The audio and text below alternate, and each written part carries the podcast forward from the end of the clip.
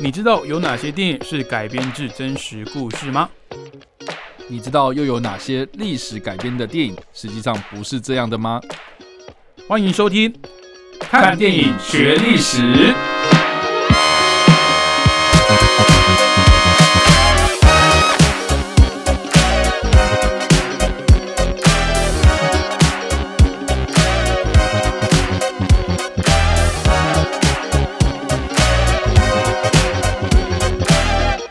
Hello，各位听众朋友，大家早，欢迎继续收听汉声广播电台。您现在收听的节目是每个礼拜五早上七点半到八点的《看电影学历史》。那这个节目呢，会透过电影分享跟介绍更多的历史事件给各位听众朋友啦。那欢迎我们的共同主持人叉叉 Y。嗨，大家好，我叉 Y。好，那这个叉 Y 最近应该，因为你是军事迷啊，应该如果有在听我们节目的呃听众，应该还应该都知道这件事情啊。那最近应该也蛮关注这个。俄乌冲突，那最近啊，这个泽伦斯基就是乌克兰的这个总统啊，他之前就有在公开的演说、直播的视讯里面啊，就有讲说他已经躲过了好几次俄罗斯所谓的这种斩首行动啊，就是这种针对他个人的暗杀的这个行动啊。那讲到这个斩首行动，我印象最深刻的斩首行动，在近代史上应该算是美国所主导的。一个斩首行动，那他的目标呢，就是如果有一个坏人或是恶棍的排行榜的话，他应该也是可以名列前茅的一位人物，就是大名鼎鼎的宾拉登啊。那我们今天呢要讲的这个历史事件呢，其实离我们并没有很遥远，发生在十一年前哦，二零一一年五月二号的海神之矛作战。那是不是先请查大 Y 先帮我们简单的介绍一下这个作战到底是在干嘛的？它基本上就是要刺杀宾拉登的一场军事行动嘛。嗯，那是我们美国策划，就像你刚刚说的。那其实宾拉登他也不是因为九一一事件之后才。被列为头号的目标，就他已经长期在那个榜单上面。对啊，他一直从呃一九九零年代开始，就是盖达组织崛起之后，嗯嗯嗯，这个呃美国就一直把他列为是一个头号人物这样子，恐怖分子的头号人物。嗯，然后甚至是在一九九八年的时候，当时的总统是克林顿，是他就有授权，就是说对于宾拉登这个人展开无限。无限制的延伸的，就是可以任任何的军事行动，然后针对这个人，这样就是没有任何的预算上的限制。对，然后逮到这个人，如果你有一切代价，你有办法找到这个人，就是 不管你要动用多少，比如说无人机啊，或者是你的这个呃特种部队去把他给揪出来就对了。对，甚至是好像还之前有。有过那种大规模的轰炸，只是为了要去把这个人干掉，就有点乱枪打鸟的感觉。对对对，就是宁可那什么，宁可错杀一百，不可放过一个的感觉。不过我觉得这个也是，这个也是啊，你也可以看得出来，就是说一个国家的资源啊，对，就是你愿意花在一个人身上有多少这样子，对吧？那我觉得这个也是蛮值得思考的问题啊，就是说呢，我们大家对于奥萨马·宾拉登这个人呢，我们也是从一呃，就是在二零零一年的。九一一事件之后啊，才开始对这个，就是我们台湾呐，或者全世界才比较知道这个人。可是，在一九九四年或者一九九零年代初的时候，我们美国就已经把他列为头号人，所以你就只可以知道说，其实，呃，如果你不去重视，就是可能哎，国家的一些警讯啊，然后他们对于这些事情的一些呃的这个提出的一些警告，这样子，对吧？你你不觉得就是哎，到了二零零一年的时候，造成这么大的一个人员的伤亡？哦，这个这个代价其实不小，这样。因为其实他在这个盖达组织崛起的时候，其实就有很明确的对西方文明社会表达了，呃，想要攻击或者是复仇这种欲望，对不对？对啊，因为他说他他就已经有这个迹象了，而且他其实也是做了蛮多不同的举动，这样。那只是说当时九零年代的时候呢，美国这个呃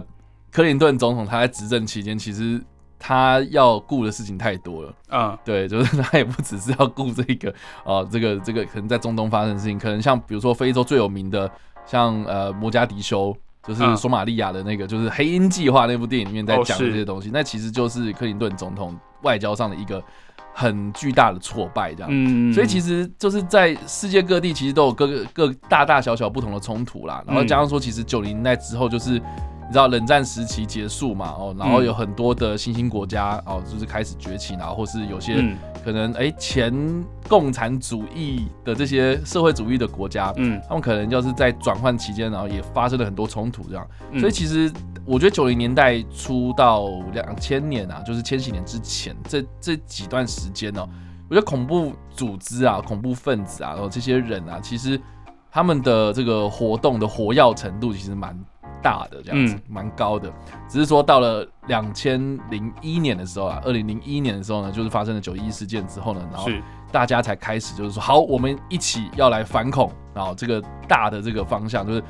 国际上的一个大方针，大家来开始重视这件事情。因为这个火已经烧到我们自己家后院了。对啊，这也不是啊，我觉得火烧到美国，然后美国人也才重视，然后全世界好像也重视。但是，但实际上，其实，在九零年代的时候，我必须说，就是说，在这十年间就已经有发生很多事情，只是说我们有没有一个统一的哦，大家一起齐齐心协力这样子。然后我们说好，我们就是今天来解决这件事情。那要针对谁？那我们头头号人物就是比拿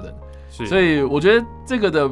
历史背景啊，我觉得很多人可能会误以为，就是说啊，是因为九一一恐怖攻击事件，我们就把他列为头号人物，都是他，都是累的错，都是他的错，都是 he 的错。所以我觉得，我觉得很多可能现在的一些小朋友，可能两千年出生之后的人，他们可能也没有经历过九一一，然后甚至是这种呃九零年代那个冷战结束。然后那个末期的时候，然后那那个时间点，那个世界那个局势啊，我觉得很多人可能就只会觉得是说，哦，就是那个满脸大胡子的那个叔叔，哦，他好坏坏，我们就是要把他杀掉。他就出现，突然间出现在了 全世界各大报社或是新闻的这个版面上。是啊，那加上说，其实你看哦，我们刚刚所提到的这一个海神之矛行动，它是在二零一一年的五月二号的时候呢，呃，就是半夜然后凌晨的时候，就是把。比亚登给成功的击毙了嘛？是，但是我们刚刚说九一一恐怖攻击事件是二零零一年的事情，对，相差了十年哦。所以这段时间他又过了十年，所以就等于是说，哎，从九零年代开始到这个呃千禧年，然后再再再过十年，整整的这个二十年都是美国政府的一个眼中钉这样子。嗯，所以其实这个你你花了这么多时间去准备，然后要去刺杀一个人啊，到要不也。在更早之前，甚至是我们可以说，他在这个大型的恐怖攻击之前啊，大家都已经盯他了这样子。所以这二十年，你真的很难想象说，哦，我们世界经历了这么多事情，然后都是围绕在这个人身上这样子，对吧？那其实简单来讲啊，就是说，呃，从二零零一年十二月的，呃，从二零零一年十二月开始，就是美国他们展开阿富汗行动之后。然后把这个宾拉登列为头号的战犯这样子，然后开始到二零零二零一一年这段十年的期间呢，呃，其实美国他们一直都在进行所谓的情报战，然后 CIA 他们就有在致力，就是努力的要去找到说那宾拉登到底在哪里，到底躲在哪里这样，到底躲在哪？对，那这个时候就必须要讲到，就是说呢，在二零零二年的时候，其实哦，我们刚刚有提到嘛，在二零零一年，就是前一年的时候呢，哦，美国他们就已经开始在。展开他们在兵啊那个阿富汗的军事行动了，对，所以他们有时候就是会俘虏一些战俘，嗯，然后那当时他们把这些战俘集中在哪里？就是这恶名昭彰的这个关达纳摩湾呐，是，哎，就是那个哎有一个很有名的那首歌嘛，关达拉梅拉，是是讲这里吗？就是讲这里啊，哦，就是讲这里哦，关达纳摩湾。好，那这个典故我还真的不知道。对对对，就是古古巴那个地方嘛，啊，就是美国长期有。有租借的一个海军基地这样子，然后那个地方就是专门在关这些所谓的恐怖分子啊，甚甚至这种恐怖组织的这些成员这样。那在当时的这个关达纳摩湾的监狱里面呢，就有从一些战犯啊，有一些战俘里面的这个情报有得知啊，就是说宾拉登呢，他当时就是用化名的方式呢，从这个阿富汗原本预计是在阿富阿富汗呐，然后就透过一些关系啊，然后就辗转。就可能啊来到了巴基斯坦这样，嗯，对对，然后当时就是哎，可能就是觉得说哦，他在巴基斯坦北部的这一个呃，跟阿富汗呐，然后跟几个国家交界这个地方哦，躲藏这样。OK，那既然我们知道这个地方，那我们是不是要确认说他是不是真的在这里？所以又透过了几个囚犯的呃口中，然后得知了一些情报，这样，然后渐渐渐渐锁定了一个在巴基斯坦北部的阿阿。那名字不好念啊，阿阿伯塔巴德，阿伯塔巴德，阿伯塔巴德的这个地方啊，就是距离巴基斯坦首都伊斯兰马哈德以北五十五公里这个地方然后的乡间啊，有一个三角形地带的一个公寓这样。啊，当时呢，我们就是锁定了这个地方，它是这个宾拉登的躲藏点，这样。嗯，那当然，我们现在当然就知道说，那那个地方它就是一栋三层楼高的建筑物，然后旁边有一些啊附属设施这样子啊。可是当时就是我们也只知道说有这一块地嘛，对。然后我们可能有用了一些可能啊这个这个卫星呢的照片，嗯，啊，甚至一些情报的这个收集这样子。然后我们当时就是呃，美国他们当时就有去。针对这栋建筑物呢，做了很多分析。嗯，哦，当时还包括说什么啊，会不会它只是地上物这样？嗯，它会不会底下有那基地啊，或者军事设施、地窖哦，地下的那个坑道等等的？所以其实盖达组织可以，大家比较有印象的，可能就是世贸大楼的那几架飞机去直接冲撞，导致呃世贸大楼倒塌嘛。但其实同时啊。还有很多架飞机是有被劫机的状况，是包含联邦九三啊，还有其他一些飞机是要预化去撞击，比如说呃白宫或者是嗯呃美国的国防部五角大厦。那其实五角大厦其实也差点也是成为了牺牲品之一啊，对吧？那包含联联邦九三，虽然最后有被这个乘客给夺回飞机的控制权，可是因为呃这个飞机已经急速的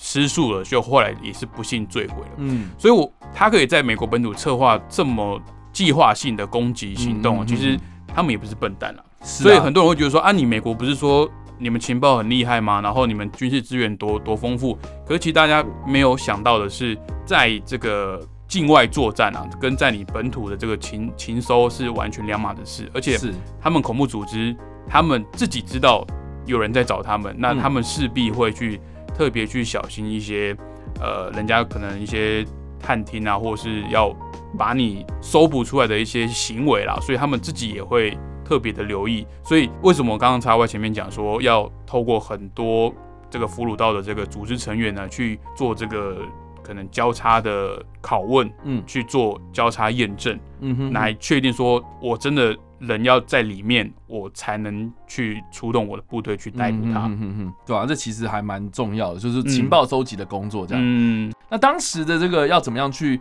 确认说这个是宾拉登本人呢？啊，这个也是一一个蛮重要的一环这样。嗯，对。那首先呢，他们就是有去测量了宾拉登的身高。对，那他们去测量这个他们后来击毙的这个尸体的身高呢？啊，确实是符合的。嗯，然后再来呢，啊，有所谓的脸部辨识系统。哦，他们在现场呢拍摄照片之后呢，马上就传回了在这个 CIA 啊，就是总部这个地方，然后进行人脸辨识，人脸辨识。然后当时的数据，然后是显示说，哦，这个人，哦，百分之九十到九十五 percent 的几率呢是宾拉登本人。OK，对。然后另外呢，还有，呃，当呃，因为因为当时宾拉登他居住的这个地方呢，他是有他的亲属陪同的，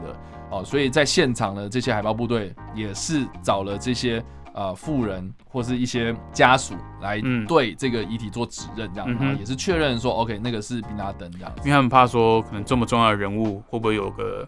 替身之类的，然后长得很像的，对，怕杀错人这样。那当然，另外还有就是所谓的 DNA 确认这样子，那也是后来啦，那是后来送到美国本土，然后去做这样子的比对分析，这样那也确实啊认定这个就是宾拉登本人这样。嗯，那另外还有就是用常理判断啊，对，常理判断，一一个一个随随便便的人，他为什么里面有那么多这个持枪分子来跟我们交战？这样对，那当然这个就是还蛮符合现实的这样。嗯，所以基于以上理由啦，哈，就是不管有什么阴谋论啊，哈，不管有什么样的这个。呃，一大堆的什么联想猜测哦，呃，我觉得基本上美军他们是用这样子的一个理由，是认定说这个就是宾拉登这样。嗯，那当时呢，应该是要按照所谓阿拉伯的土葬的习俗来安葬这一个遗体，然后但是最后呢，这个遗体是送到了美国的卡尔文森号的航空母舰上面这样子，然后就进行了海葬海葬的仪式。嗯哼，所以按照当时的这个传统海葬的。形式啦是要在二十四小时之内完成，所以呃后来美国他们在呃宣布哦，就是欧妈妈他就是有一个很有名的新闻画面嘛，他走出他的白宫办公室，然后到外面去，然后跟这些新闻记者讲说 mission complete 这样，对对对，我们的任务完成了这样子，这也是现在非常经典的一个迷音创作的画面，奥巴马名句，对对对，我们的任务完成这样子，就是告诉大家说，OK，这个这件事情的总嗯。大概的样貌，然后还有详细的这个过程，然后后来我记得还有公布了一个非常著名的照片嘛，就是说白宫的一群这个高级官员，然后跟奥巴马本人哦，就是盯着一个荧幕看这样子，然后每个人都很紧张这样，那那个就是当时呃他们在看这个。实况的过程，这样，对对，所以呃，这这这些当然都是美国他们啊官方的说法，然后当然是是还是有很多这种阴谋论者，然后就是说什么啊，他们可能造造假啊，或者是做什么有的没。但是我我我印象非常深刻的是呢，在二零一一年的时候，其实你上一次我们在讨论九一一啊，讨论这个呃宾拉登，他已经是前十年前的事情了。对。我们已经经历过阿富汗战争，我们又经历过这个这个打的又臭又长的伊拉克战争。对，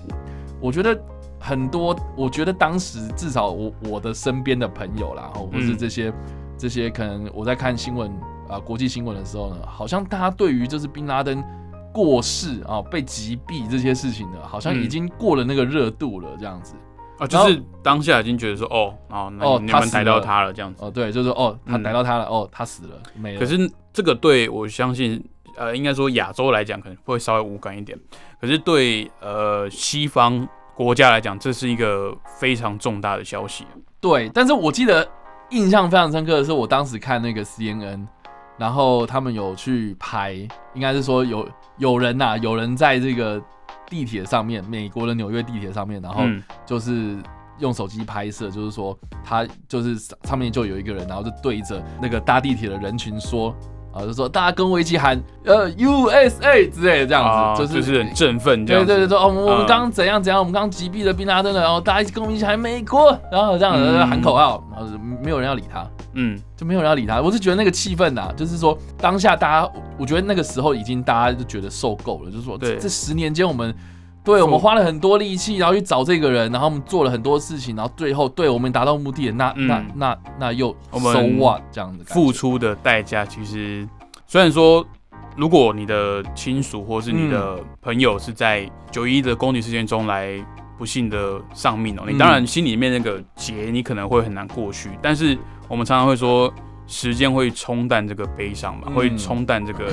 呃，情绪啦，所以可能真的过了，你说好几年、十年以上了。当然，这个罪魁祸首我们逮到他了，我们把他给击毙了，那那又如何呢？那个感觉好像，我不知道，我觉得那感觉好复杂哦，而且而且我觉得很超现实，哎，就是你早上起来，然后你打开新闻，然后你跟我讲说，十年前我们大家都恨之入骨，这个恨得牙痒痒的这一个恐怖恐怖分子，嗯，今天被美国成功的击毙了。我觉得那感觉超级不真实，其实就很像你说现在其实乌尔冲突啊，嗯，已经过去了一个快快两个月了，嗯，然后大家也都觉得说，哎，好像就这样，是啊，就是它的热度不像刚爆发的时候，我那个社群媒体疯传啊，说啊那个什么呃俄军开进去啊，然后整个整个满目疮痍这个感觉，现在已经过了两个月，然后我们已经被大量的这些新闻媒体啊，然后这个。社群啊，给轰炸之后，感觉我们对俄乌冲突这场战事的这个情绪已经没有那么沸腾。那当然还有其他更重要的事情啊，包含疫情啊，包含呃选举等等哦。其实大家关注的地方的点都不一样。那我会觉得说，美国不管是发生九一一事件，或者是后续的这个猎杀宾拉登的行动，当然大家会有很多的很多的讨论跟一些阴谋论的。说法就说啊，你是不是故意为了一些特定的目的才去自导自演，甚至是呃去跟敌国哦，去跟这些恐怖分子来合作，想要达到什么这样的政治目的？当然，时间一久，大家当然都有各种说法。嗯，那我觉得我们今天针对这个海神之矛作战哦，刚刚我们讲了这么多，呃，西方社会啊，尤其是美国对九一的。这个后续的影响跟看法，当然也有很多的这个影视作品有拍到相关的主题啦，甚至是有喜剧哦，喜剧或者在谈爱情的这个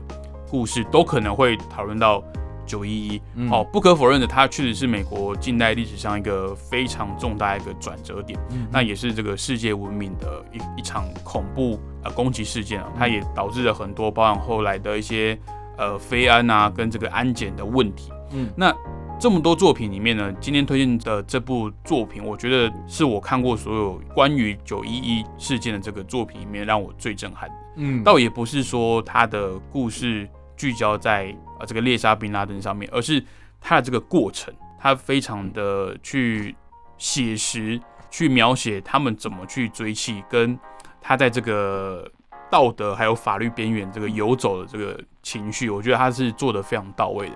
那可不可以请查我来介绍一下今天这部我们推荐的相关电影？是我们今天要推荐的是在二零一二年。也就是我们击毙宾拉登的隔一年哦，其实这手脚是蛮快，其实蛮快的。对，这推出在二零一二年年底推出的一部电影呢，叫做《零零三零凌晨命令》。嗯，啊，它名字真的超难念。对，凌晨命命令啊，他硬要去强调那个。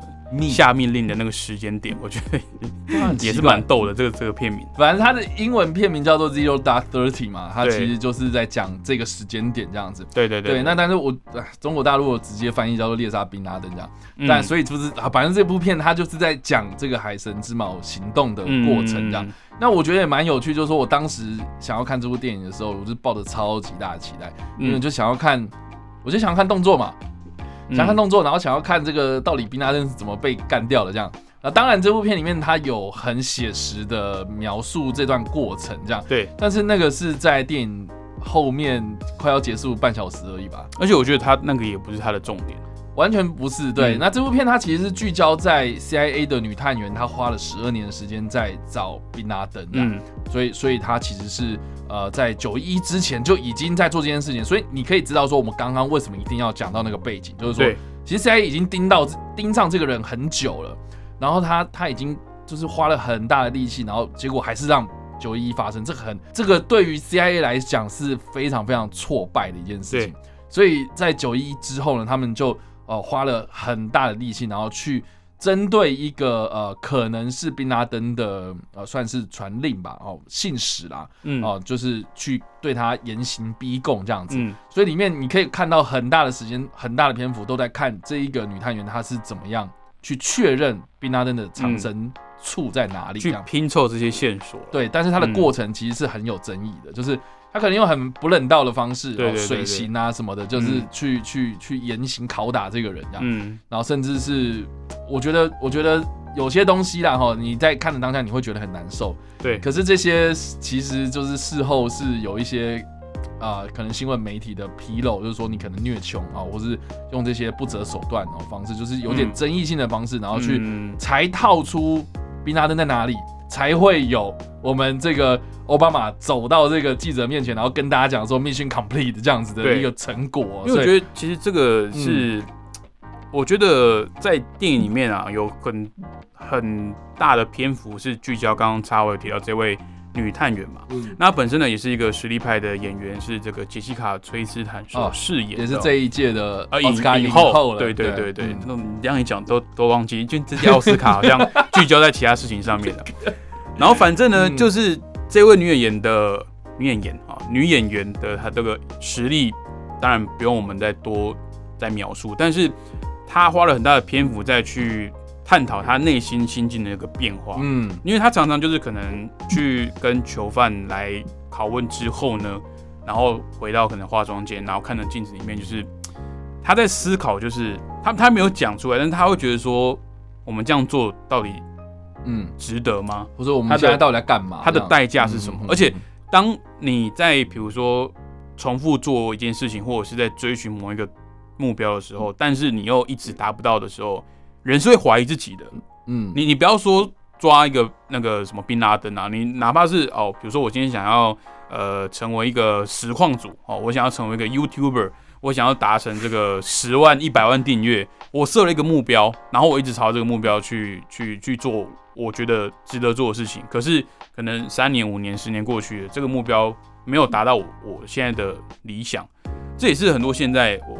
就我同辈的这些所谓斜杠青年哦，他们经营很多副业，他们自己就会遇到一些挫败跟矛盾啊。就是我做同一件事情做了这么久，然后我没有得到应该有的收获。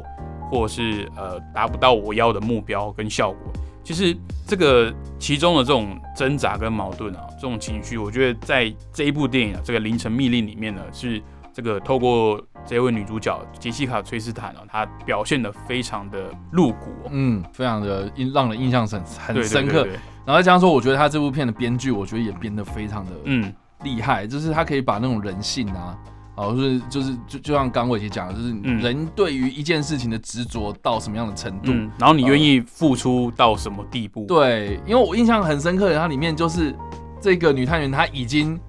确认到，就是说就是在这栋建筑物里面，然后跟他主管讲，你到底要不要干？你到底要不要？然后主管可能说：“哎，没有吧，我们在猜，可能六十趴左右。”对对对，要不然就是说：“啊，对对，我们再看看，我们再看看。”然后他就开始就是每天到他的办公室前面，然后就是说已经一天了，然后两天了，三天，然后就跟他一直讲说：“我们已经花了多少天？”因为他已经在那个崩溃的那个边缘。对对对，你你再不弄我，我就怎样怎样的这样的感觉。所以我觉得我另外一个印象更深刻的是，反而是我很喜欢他的结局，就是他最后在他回回，就是他要准备回家那那个。飞机上，然后终于崩溃，这样。嗯，对我觉得，我觉得那真的是，呃，观众在看那个画面的当下的时候，我觉得也能够感受到那个压力瞬间宣泄出来那种那种感受。对我觉得这个这部片它的编剧真的编的很厉害。嗯，因为嗯，他故事的这种描写的方式会让人家一直悬在那里的感觉。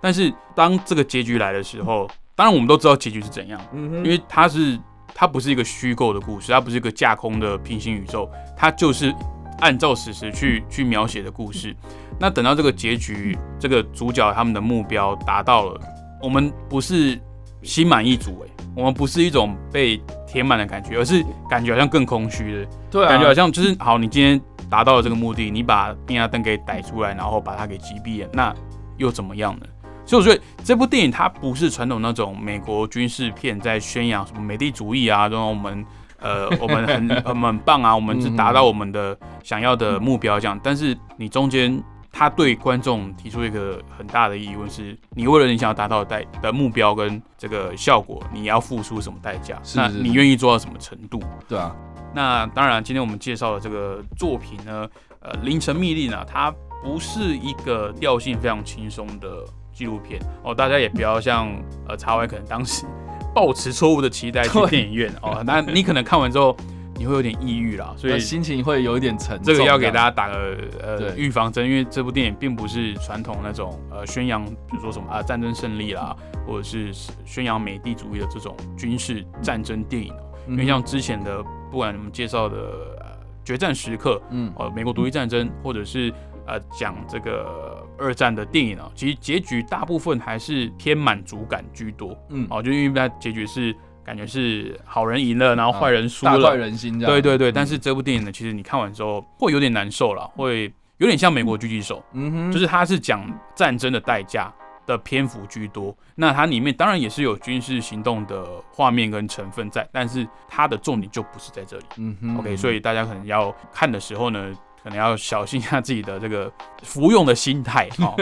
好，那今天介绍的这个历史事件呢，就是发生在二零一一年五月二号的海神之矛作战。那推荐的电影呢，就是在叙述这个作战的前因后果的这个事件的经过哦，是零零三零哦凌晨密令哦，就在五月二号当天的凌晨啊十二点半了，下了这一道命令哦。就确定要来这个拘捕。好，那今天的节目就到这边。如果想知道更多的电影冷知识或背后的趣闻，记得去订阅叉叉 Y 的 YouTube 频道，叉叉 Y 跟你看电影，还有他的脸书粉丝专业叉叉 Y 视觉动物，以及他个人的 IG 跟 Pocket 也有很多影评跟影视新闻定期的在做更新，也欢迎大家追踪一波喽。那今天的节目就到这边，我们下个礼拜再见喽，拜拜，拜拜。